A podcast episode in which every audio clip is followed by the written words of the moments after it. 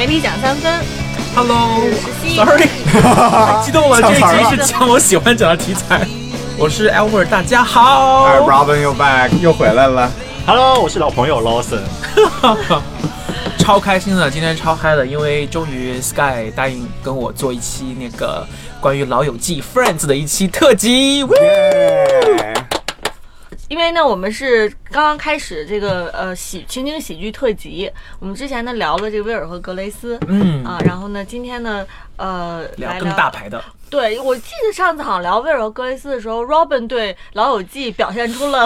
我并并不 友好的这个，因为这两部剧其实都是那个 NBC 的那个主流剧，其实当时他们两个基本上就是争收视第一、第二的那种。但是因为《老友记》毕竟播的年头长，而且早，所以它的那个呃收视率的排行是呃力压那个威尔和格雷斯。但是在奖项上呢，是威尔和格雷斯啊可以说是呃反反扑《老友记》吧，因为它是唯一一部四位主角全部获得过艾美奖奖项的。呃，剧呃 Anyway doesn't matter。这个就很像什么高考状元后，然后某一个对学校说我们是不加分的什么跟 对。高考状元，其实比例上我们更多一点啊，但但是就是《老友记》，不管怎么讲的话，等于说在美国和中国，在这国际上吧，它是一个标杆标标标标杆型的一种，就是 flagship 那种一个呃一个一个美剧吧，一个一个情景喜剧，而且它是一个老少皆宜的，它可能不像那个威尔和格雷斯，它那个话题有一些偏，有一些在他偏一些国家对威尔格雷斯，他的他的他的话题真的是比较有政治性，就是可能会经常经常会涉及到哇，这个人是不是特别不政治正确？但《老友记》里面就不会，而且他之前 Ben 讲到的嘛，他的受众都就是一帮就是男男女女，然后它里面有各种各样的形形色色的男男女女，哎所以他的受众可能会更广一些对，些《老友记》也是应该是好多中国人学习外语的教材之一，几乎所有老师都会给你推荐完看老友记全是。我觉得我的老师，我从小学、初中到高中、大学，所有英语老师都会给我们放《老友记》。我记得好像就在咱们喜马拉雅上面就有呃一个一个一个呃专门的做《老友记》生是那个生平的啊，跟着《老友记》学英语，就跟着老友记学英语，对生平就是它没有图像，就是你可能只能听到他们一些对话，然后这样来学英语的。而且今年呢正好是这个《老友记》开播二十三周年啊，这就是非常大家想想这个年份啊，一个人一生有几个二十三年？大家都老了啊，他开播的时候我刚出生哎。Robin 可以走了。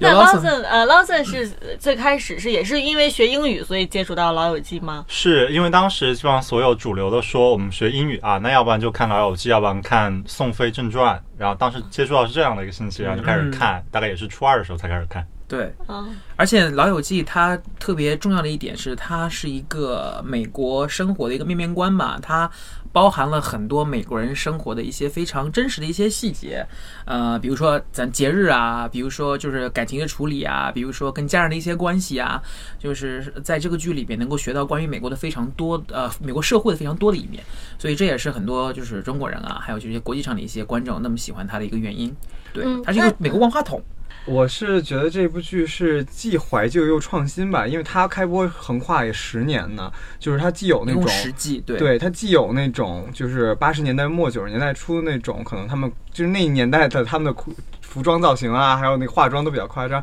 然后到那个千禧年之后，慢慢开始有一种新的流行文化的变化。其实我我关注更多是他们的这个服装的变化。其实你你如果你从你先看第一季的第一集那个 pilot 的那一集，你再看他们结尾集，你会发现这些人的变化太大，服装啊什么造型，以及甚至他们家里的摆设。然后我对我为什么我喜我也喜欢这部剧的一个原因，就是我特别喜就是喜欢这种发生以这种纽约来作为那个发生城市背景的这么一个，包括像《宋飞正》还有《威尔克斯》，这也不都是我非常喜欢的一部呃几部剧吧。就是他们是以纽约作为城市背景，纽约又是我个人比较喜喜爱和向往的一个城市，所以就是。多重元素吧，就是让这部剧在我心里也是也提高了一个很高的位置。其实他是在洛杉矶拍的，对，其实华纳影棚。其实其实就是跟大家说一下，其实好像这些这些剧基本上全都在洛杉矶拍的，都是除了除了你的欲望都市，因哦，为它需要，因为它需欲要实景望都市的。外景是在那但是其他不，它的内它的其他没有没有没有，内景是在纽约，不不内景是纽约的 NBC。这个是我在看 CW 的采访，就是采访那 Gossip Girl 的时候说过、g o s s i p Girl 它 Gossip Girl 是所有的景，甭管内外景全在纽约拍摄，然后他说不像，他说 Gossip Girl 不是模仿像那个呃欲望都市嘛？其实欲望都市是有一半的景是在洛杉矶拍的。没有，不是错了，因为我认识那个欲望都市的一个制作人，他实际上 NBC 是 NBC NBC 在纽约是有非常非常大的景的，而且他的那个棚就在那个周夜周六夜景场的旁边。是吗？我看那个，他我看那个，我看那个，就是前两天一个新闻上说，就是好多游客去纽约就会去找 Carrie 的那个房子，但找不到，说其实那个棚是因为在在没有在 NBC 是这样子的，就是为什么当时那个 Sarah Jessica Parker 会答应来演这部剧，她一开始是不愿意的，她后来愿意了以后，她的唯一一个条件就是说我要在纽约拍，我不要去洛杉矶。所以他在对是实际上他在就是 NBC 为 Sex and City 专门搭了一个棚，然后就在那个 SNL 旁边，然后其他的实景，因为它很多实景需要在纽约拍，所以在这个地方拍。但是咱们的 Friends 就不一样，Friends 因为它是情景喜剧，基本上都在室内，哪怕是室外的一些场景都是打出来的，所以它在华纳里有一个有一个 sound stage 叫那个。就是它的一个影棚，然后现在这个影棚被华纳，因为《老友记》太有名了，有很多游客都会来华纳看这个影棚他直接把这个影棚，对他直接把这个影棚就变成了叫《老友记》影棚。然后他那个黄色的、黄颜色的沙发，还有他一些那个就是 Central Park 的一些所有的一咖啡切，杯，，对，咖啡杯，还有一些那个窗帘儿什么这个那个的，全部保留下来了。然后现在作为一个景点，每年都有很多很多的呃国际上的一些观众，还是去跑去膜拜那个 Central Park，对，非常有情怀的一个地方。嗯哼，那 Lawson 呢？当时就是抱着学英语的目的看了这部剧之后，有什么第一感受是什么？啊、首先来说，就是学英语而言的话，其实看很多人看就是这样子，第一遍然后先全带字幕的，然后看一遍，然后边看啊边拿个什么当时的那种电子词典，然后什么步步高之类文曲星，然后再边看边查，然后第二步呢开始把它换成一个英语字幕，然后开始看，第三步第三遍的时候，然后去掉一个。去掉所有字幕，然后再看，基本上是这样一个英语过程。但是其实作为作为就是本身看第一部爱上来说，其实看第一部看完的心情是非常糟糕的。那很多人其实唯一的方法就是马上开始从头再看一遍，为什么会糟糕呢？因为啥就是可能是真实认结识很多十年的朋友。哦对啊，哦结局了。然后，所以很多人我觉得可能看了这个时候就想说，以后我也要过这样的生活，然后六个很好的朋友家对面，然后就在一个大城市里面，对这样子就有些不切实际的幻想，就跟嗯 Carrie Bradshaw 一样，就可能我也要当一个作家，专专栏作家，在我的小房子那个窗飘窗前，然后打着字说 I couldn't help but to wonder。的确，就《老友记》最后一集在美国播出的时候，当时他收视也是创了一个一个呃一项记录，具体数据我呃不记得了，但是当时我记得就真的是他们一共一般像他们放。一集《老友记》一般一般会给你大概四十五分钟的时间，因为它里面还要插播一些广告之类的。那天晚上好像前前后后一共一共弄了一个四个小时的一个一个 special 一个特别节目，就是可能播这个秀之前，他们会各种采访，就是里边的一些那个主创人员，然后演员，然后呃会采访一些观众，各个世界各个地各各个地方的观众。我记得特别清楚的是，就《老友记》是被翻译成。最多呃那个语言的一个一个剧集，它当时还被翻译成了就是被配成了日语版，然后美国的 NBC 还放了一版日语版的那个 对话，然后还有西班牙语版之类的。咱中国好像没有配音，对不对？呃，这个网上有一些那种热心网友，他们自己自发组织的那种配音，其实是有的，但是没有正式版本的那种授权版本的是没有。我前几天找的时候还发现了一本《老友记》东北版，《老友记》的那个第十季，然后东北方言版，然后也是非常非常神奇。欠的乐，你整啥呢？，对对，对，就就对，这也能体现出来，就大家对《老友记》，咱们中国观众对《老友记》的热爱。哦，不对，你说到这个，我忽然想到，好像中央八以前也播过它，那可能还真的有正式的那个中文版。正式的我只知道有《绝望的主妇》有正式的版本，对我，因为因为以前以前中以前的中央八会，我在中央八上看过，比如《成长烦恼》啊，还有那个成那个新《成长烦恼》，就是《利基麦怪尔》这两个，我都在那上面看过中文版，一样的都看过。对吧？嗯，然后我印象中好像《老友记》也在中央八播过，然后我那阵儿还追着看。后来，而且我印象特别深，那阵儿《老友记》播它是滚着播的嘛，播了恨不得好几个月，终于播完了，然后开始播《人鱼小姐》一部韩国的电视剧，我又看了好几个月。它它实际上就是整个呃，当时我记得好像中国没有太早播这个剧，是因为它这个剧集里边还是涉及到了很多的一些关于 sex 啊，关于嗯，呃男女关成人一点的年成人一点的这种限制级的呃级的一些一些话题吧。呃，现在看来好像都不太嗯有什么了，因为跟咱们中国的一些剧集比起来，说不定这是小儿尺科。小多了。对对对，但在当年，嗯，对这些话题实际上是很少能在中国的电视上、主流媒体上出现的。对，其实所以没有引九四年首播的话，那一阵儿的我们的主流媒体的价值观可能还没有那么开放。对，而且他真正引进，然后配了音的那个《人人都爱雷蒙德》，他那个也是播了几年以后，然后才上的央视，好像。嗯，所以对 Robin 和 Lawson 来说，这是算是你们人生当中看的第一部美剧吗？呃，我还真不是，我看的还比较晚，就是因为老就是老师会给放，但是我就可能看完了一集，我知道追的话应该都是大学了吧，然后那时候，然后我们学校有那个上网卡可以，我们学校那自己有那种呃资源库，然后去里面就去学校就是泡一天去看这个，然后才开始觉得啊还还挺好看的。对，好像很多人都是从大学的时候开始看起的，然后大学的时候，然后就开始学那个学英语，然后英语就是不是要考什么一级、二级，我不太清楚四六级，四六级是吗？不好意思。然后大家对英语的学习，就是特别是美式口语吧，可能有一种呃，就是可能方便自己看美剧也好，或看电影也好，然后大家都会用心去学，然后嗯，Friends 就会就首当其冲的作为学英语口语最好的一部教材。因为它的语速比较正常，没有太快太慢，也没有一些特别对掉书袋的那种专业术语。嗯然后他，而且那个他们说的那些话题也都是呃喜闻乐见，就生活嗯生活中常常会见的，可能就比较适合就是大普罗大众来学习英语。这个是这个确实是它作为什么它能作为是中国学英语第一宝典的那个，因为你其实你要是去新华书店，都能看到好多那种什么老友记学英语，什么老友记台词跟着他学什么什么的。就是就是老友记他自己就在这种以这种所谓这种非授权的这些形式，在中国也是火了一大帮。中国在北京就有好几家那种所谓老友记餐厅呢。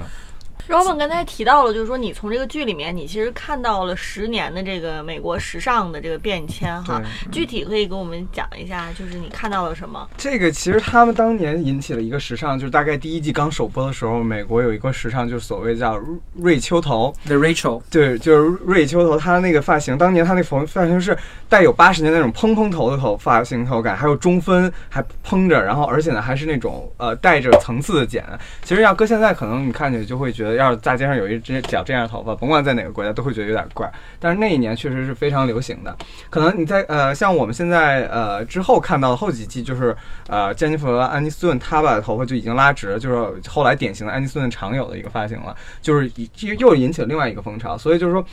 它整个这个就是因为我们知道，就是六七从六七十年代开始，美国流行文化有一个大的膨胀，是颜色最多变的，就是所谓 dis disco 的那个年代，然后慢慢变成流行音乐，然后 pop，然后等等等等吧，然后就是他们这个文化，整个这个时尚的变迁，就是呃。安妮斯顿其实当年确实都成了一个时尚偶像，在美国的一个全民时尚偶像，就是所有人一提 Rachel 就就会想到哦，Rachel 的那个背带裤，Rachel 的发型，或者 Rachel 的那个抹胸裙等等等等。Rachel Jennifer Aniston 在美国当时有有两大，就是就是人人人皆知的一个两个点嘛，一个就是她头型，一个就是布拉德皮特的那个前那个老婆。那个时候在放的时候，还她是布拉德皮特的老婆妻子。那个时候，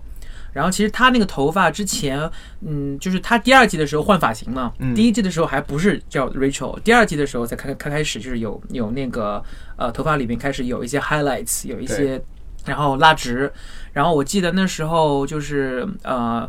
美国各大的一些沙龙啊，还有各大一些发型店啊，什么的都会贴着很大的那个 Rachel 的那个很多人那个那个对找这个，那个海报，然后很多人就说我要要 Rachel 的那个那个发型，然后后来就是就就这么出来了，就这个头型叫 The Rachel。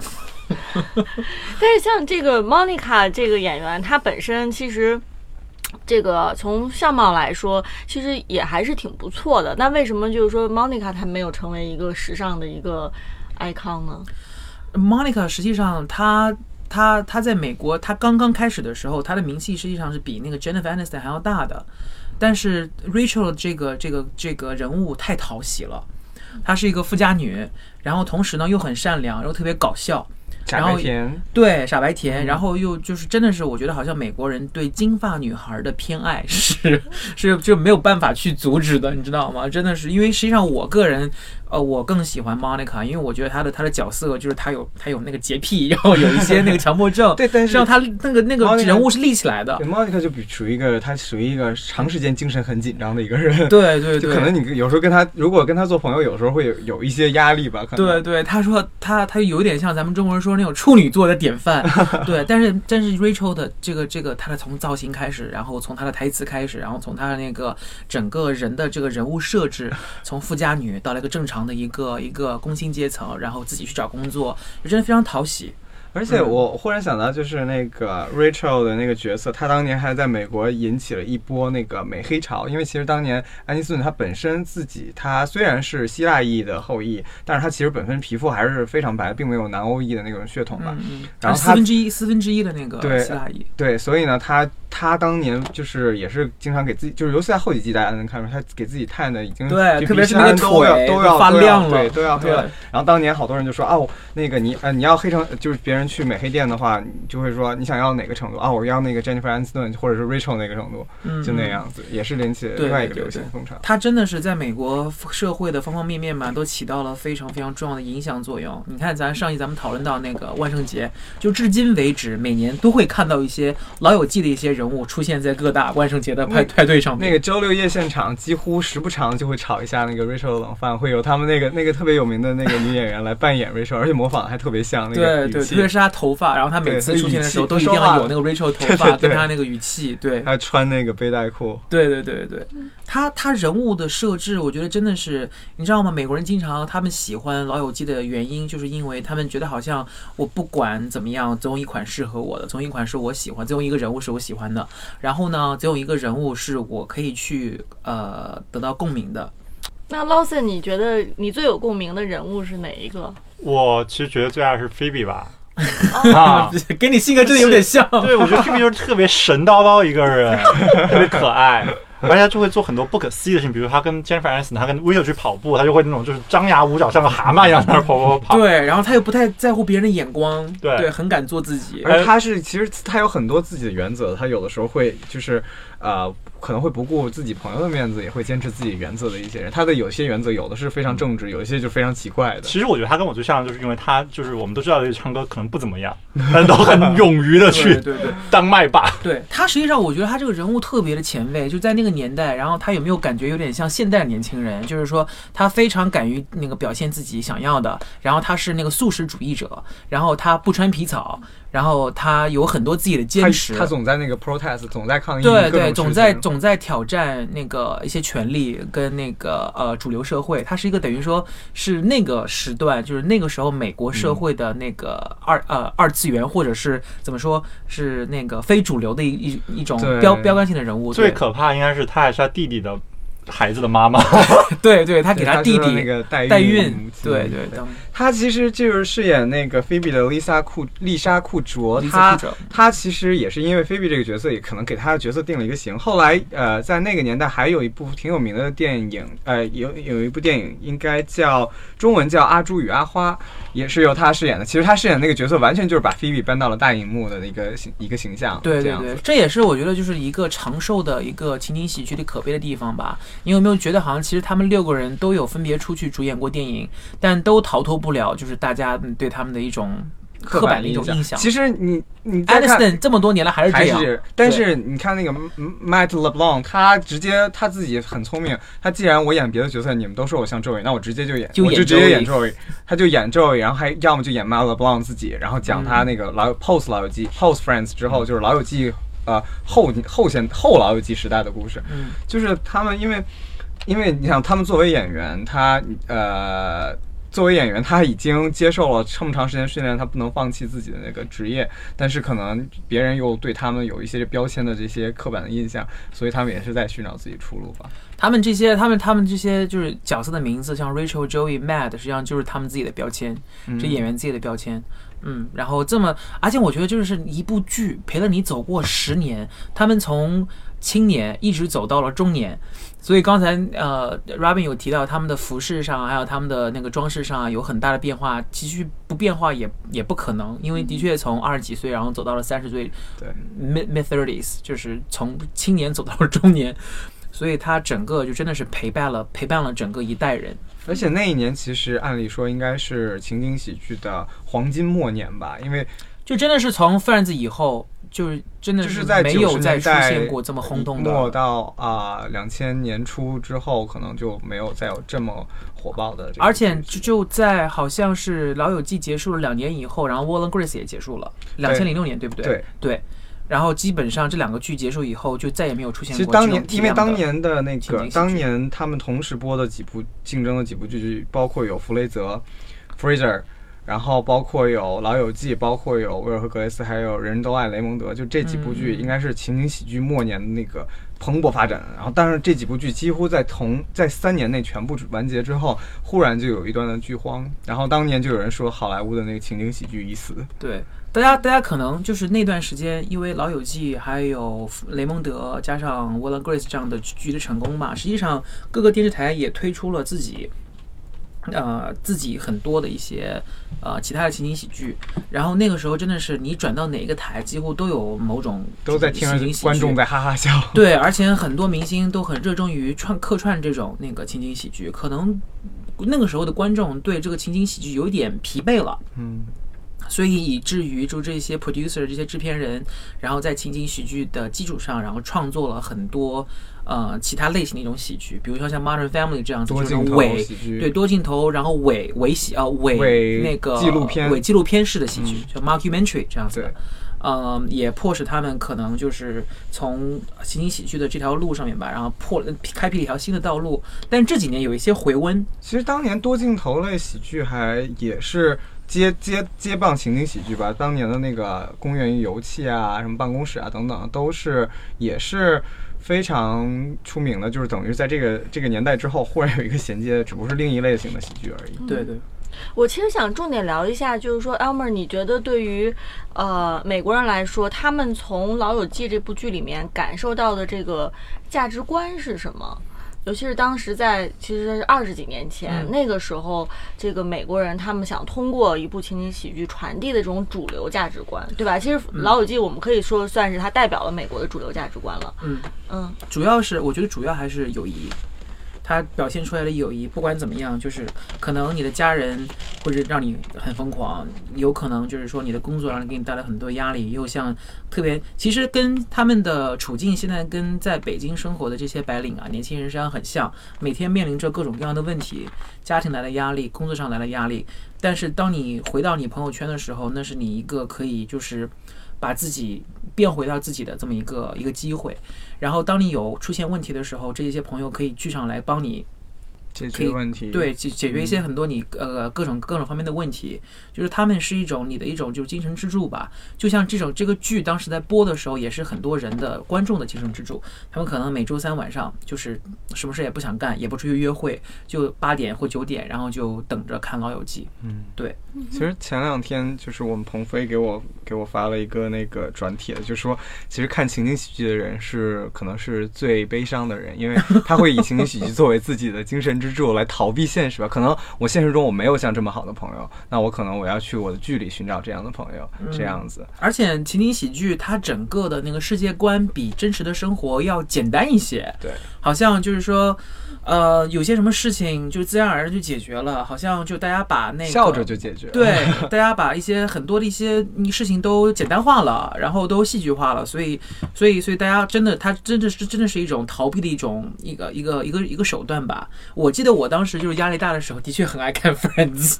真的是，有时候有时候连回来以后，比如说不开心或怎么样的话。呃，我第一件做的事情就是把那个 DVD 打开，然后开始循环播放《老友记》。我觉得可能反过来，就对于一些，比如可能年轻的时候，像我开始看是十二三岁的时候，那种时候开始看，那到现在可能已经到了到了他们第二、第三季那种年龄了。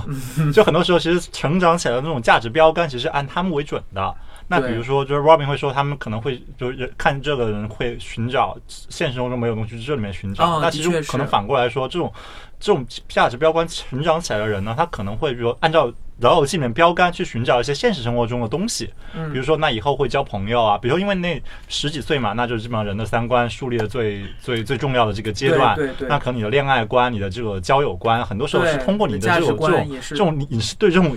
生活很影响很强大的影视剧，像《老友记》这样的形成的。那比如说，其实我觉得当然看了哈，那那其实我觉得我现在包括连恋爱就是 relationship 这方面，我就觉得说我只能会接受就是我就会觉得，对我就觉得什么是太快，什么是太慢。对你先是不是应该去 date see each other，然后再去说 commitment 什么 exclusive，然后 relationship，然后最后再 move in，然后 move in 是多大一个 big deal？但是可能就是比如说可能周围人啊，就是就是没有这种价值标杆的，很可能就觉得说啊，是不是恋爱了，然后就该就怎么样去？对，有一个有一个时间线。对，然后就是对这种对这种有这种标杆来说啊，其实还挺难的。哎，我这个特别有趣，因为我我我有一个呃《老友记》的一个海报，然后这个《老友记》的海报就是他们六个人，然后下面写了一排大字，就是 Everything I I know in life I learned from friends，就是生活里的一切我都是通过《老友记》学到的。然后上面就有很多很多小字。就是说什么，比如说什么啊，恋爱三个月之内不要跟人家同居啊，就 Lawson 刚才说的这样子，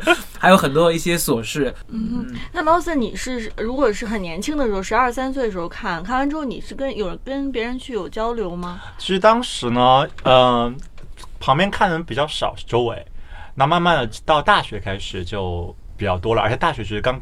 是进入一个新的环境嘛，来到北京，然后很多不同省市。来自各种不同地方的人，那这个时候其实看没看过《老友记》成了一个交友的很很大的标准。然后我记得交交第一个很好的朋友，然后就是他过生日，然后送了他一套《老友记》的一套 珍藏版的碟，啊，要是我的话，收到这种礼物我会很开心。对，这种东西就是就就是我也有就是用碟收藏嘛，基本上看完一遍再看一遍。但高中的时候，我记得高二的时候每就是高二的时候已经很紧张了，学习要马上高三了嘛，然后每天每天晚上晚自习回家还要再看一集两集。对，而且特别适合，因为它就二十几分钟，就也不不会像看一部电影一样两个小时那么花你时间，就在你碎片时间上看这么一集，一般就是比如中午在嗯食堂吃饭的时候，会把手机或者啊，当时还有 M P 四呢，然后把那老友记放开，然后边吃边看，然后看一集，正好接着回去上课啊、学习这样。哎，说到这个，也特别特别特别特别那个有意思的一点，就是我记得之前《康熙来了》，然后停播了以后嘛，人家说，哎呀，很多人就观众就会说，哎呀，这个以后没有电视节目下饭了。像《老友记》刚结束的时候，也有很多美国观众有这样的反应，就是说，哎呀，我以后用什么下饭？因为经常我也不知道为什么，大家都很爱看着《老友记》，然后边吃边看，然后就习惯了，十年了嘛，然后突然没了，他们就说，突然没了肠胃不适，就就是不知道怎么样下饭了。从此以后我看什么下饭，对对，特别搞特别搞笑。我就是有的时候，比如说今天可能那个没有想吃太复杂，然后吃的那东西可能自己做的又不太好吃，我就得拿个烤电视剧下饭，就迷迷糊糊就把东西吃下去了。嗯你这就是真的下饭。对，我觉得还有一点就是必须要说的是，就是他们这个剧集的成功吧，还有有一个特别重要的因素，就是他们这六个主角，他们真的是友谊非常深厚。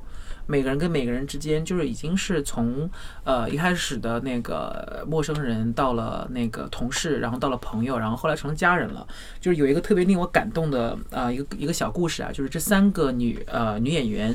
因为 Jennifer Aniston 她的身体是属于那种易胖体质嘛，她不能吃任何碳水，她只能中午的时候只能吃那个沙拉，所以另两个女演员就那个 Lisa Kudrow 跟那个 Courtney 呃 Cox Courtney Cox 陪她每天中午吃沙拉，陪她吃了十年，一个小细节吧，但是就这么长的时间坚持下来了，真的是很令人感动。然后这三个男演员之间呢，也是有一种就是手足，就是那种兄弟的亲情。像 Matthew，我不知道大家有没有注意到啊，就是演 Chandler 的这个那个 Matthew Perry，他有几季。呃，之间会忽胖忽瘦。对，他那个时候，他他那个时对他那个时候是他是在他有那个 drinking problem，就一直在那个在酗酒在酗酒，然后有然后有一段时间就是在呃还进了那个戒酒所，然后戒完酒以后可能。饮食上没有注意吧，又吃的特别胖，然后这整个有大概四五年的时间，所以他呃在有些时候真的是他的两位就是男性朋友吧，就是那个 Ross 跟 Joey 两个人给了他很多帮助。然后有一次因为好像他喝酒喝多了，然后来片场呃出了一些问题，然后 Joey 就上去说了他两句，然后两个人就爆发了一些肢体冲突。然后 Matthew Perry 因为他当时喝了酒嘛，就把 Joey 给推了，推了以后，然后 Joey 可能就磕哪儿了，然后就骨折了。所以大家记不记得有一集，那个 Joey 是打着绷带，然后那一集是说他在自己在床上上下跳，跳然后从床上摔下来以后，然后剧集里是这么一个故事，这么一个设定嘛，然后才打了绷带。实际上真实生活里，他胳膊真的是伤了，而且是 Chandler 伤的。对，所以后来戒了酒，后来就是戒了这一些不良的习惯，也都归功于就是 Matthew，呃，那个 Man Blanc，还有那个 David Schwimmer 给的一些帮助。对，所以他们真的是从友情，然后变成了亲情的那种。而且我听说，就是我记得 Jennifer Aniston 在那个采访的时候，经常会说他们呃三个女孩还每年会约一段时间来一块儿聚一聚，因为反正三个人现在都在那个洛对，杉矶住，，对，他们经常会时不常的来出来聚一聚什么的。嗯但是他们的聚，呃，他说他们的聚会永远都是私密的，永远不会被狗仔队拍到，只是属于女生之间的。对，然后他们那时候红了，可能第三季、第四季红了以后，然后因为每个人红的程度不太一样，所以有一些人就会过来说，就是说，呃，来挖角啊，或者就是说那个片酬想给你多一点啊，然后怎么怎么样。但是他们六个人的心是非常齐的，就是说我们的片酬要一样的，我们的待遇要一样的。对，这个其实和当年那个《绝望主妇》形成了一个反比。对对对，因为他们他们他们他们就说说不管怎么样，他们就当时所以那是一开始开播的时候，他们定的是主角是 Rachel 跟那个呃呃跟 Ross，他们俩是主角的，其他四三四位都配，都是配角。嗯，后来就是他们形成了这么一股非常正的这种风气以后，他们直接跟制作人说，我们没有主角，我们都是互相的配角。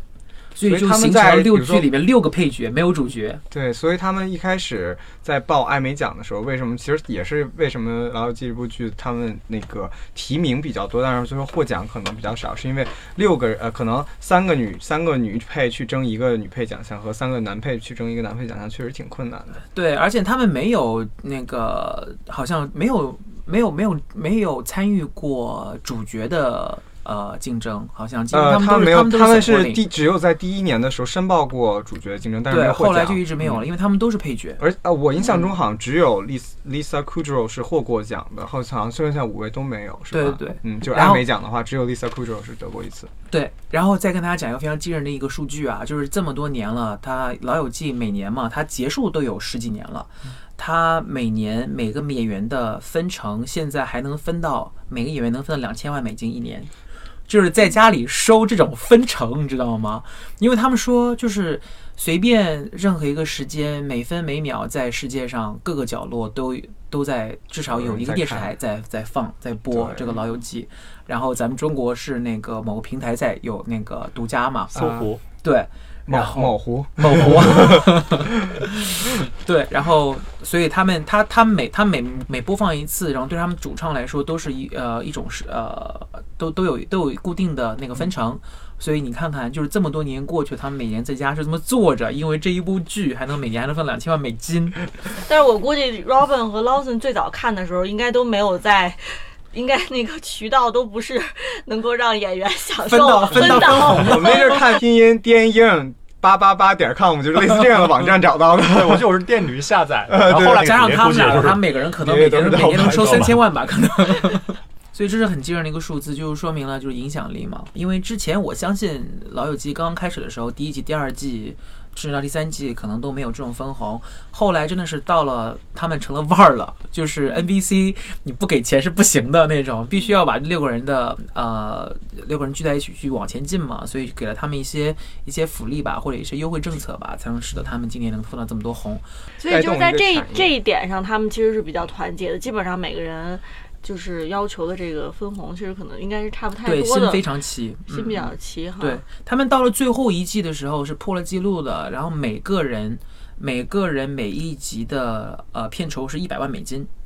每一集哦。对，嗯其实他们也是六个人齐心协力的来去，比如说申请，因为他们后来红了之后嘛，他们自己的身价也升高，是齐心协力一起来要求，比如说同样的涨薪，涨到多一个什么样的水平，可能就没有像我刚才说的那绝望主妇绝望。主妇是什么情况？哦，这个 这个就是给大家八卦一下啊，八卦小天后又回来了。就是当年《绝望的主妇》四位女主演，就是包括泰利·海切尔，然后包括伊娃·朗格利亚等等这几位女主演，她们本身四个人是想同时申请涨薪的，但是这时候那个其实呃，当时应该是也是 NBC 吧，NBC 给他们 ABC ABC，sorry，ABC 也给他们提了一个那个，其实就是为了为了省给自己电视台省钱嘛，就是挨个去攻破这几位女主角，说我说我单给你涨，我不给其他几个人涨，你看你你能不能就是你从这四个人小团体里这就是跳出来，然后你就别一块抗议我了。然后呢，其他三位就饰演 Lanette、饰演那个 Gabby、饰演那 Bree 的那三位都。说不行，我们我们四姐妹是齐心协力的。结果 Terry Hatcher Terry Hatcher 就偷偷的就跟他们签了个协议。结果 Terry Hatcher 一个人的心只有他一个人，因为他确实 Susan 他在一开始的定位也是他是女主主，嗯剩下三位是女配。但是但是剧集到后期大概到四季开始吧，他们的气氛是完全一样的。Terry Hatcher 其实在那之前就已经不太受美国民众待见了，他是早年的 Gwyn- Gwyneth Paltrow，就是比较受美国人民讨厌的吧，可能因为他也饰演了比较受人讨厌的角色。嗯，结果呢，因为这个事儿，就是可能全美人民更对这个这位演员的人品有一些质疑。虽然就是到我们大概在四季以后，我们看那些角色们，他们还是好朋友什么什么的，但是据所有就是那些在片场的工作人员说。呃，三个人，这三个人是一个团体，然后他们在只要戏一喊咔之后，都完全不去和 Terry Hatcher 说话，Terry Hatcher 也不会去和其他人说话。嗯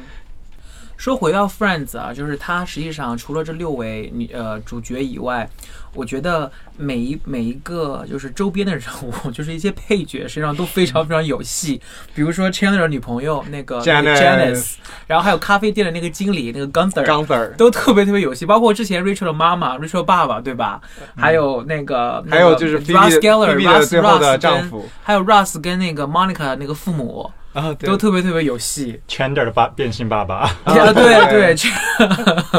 实际上我个人最喜欢的 Robin 知道就是那个 Janice，因为他那个笑声太有魔力了，Oh my God 那种，然后笑起来也是那种啊，就很像绵羊那一句。我我记得我我我我我实际上最呃印象深刻的一幕就是他跟 Chandler 分手，然后 Chandler 就是。哦杰伦跟他分手，然后他很淡定，他说了一句，就是说没事儿，你跟我分手没事儿，反正就是我们以后总会在我们以后总会在一起的。然后他就说 something about you seeking me out like a foghorn, Janice, Janice 那种，你知道吗？所以就而且 Janice 是 Janice 是所有的这种那种客串演员里唯一一个在十部十部里每一部都有客串的一个唯一一个一位角色，刚 Sir 都没对他实际，他实际实里面际全都有都他，因为他之前第一幕出场的时候就是 Chandler 的女朋友，然后后来就是跟 Ross 跟那个 Rachel 一样，就一直奋斗奋斗奋斗奋斗，对，真的是非常出戏的一部电影，而且他跟那个之前演 Hair the Baby 生活中讲不是这样。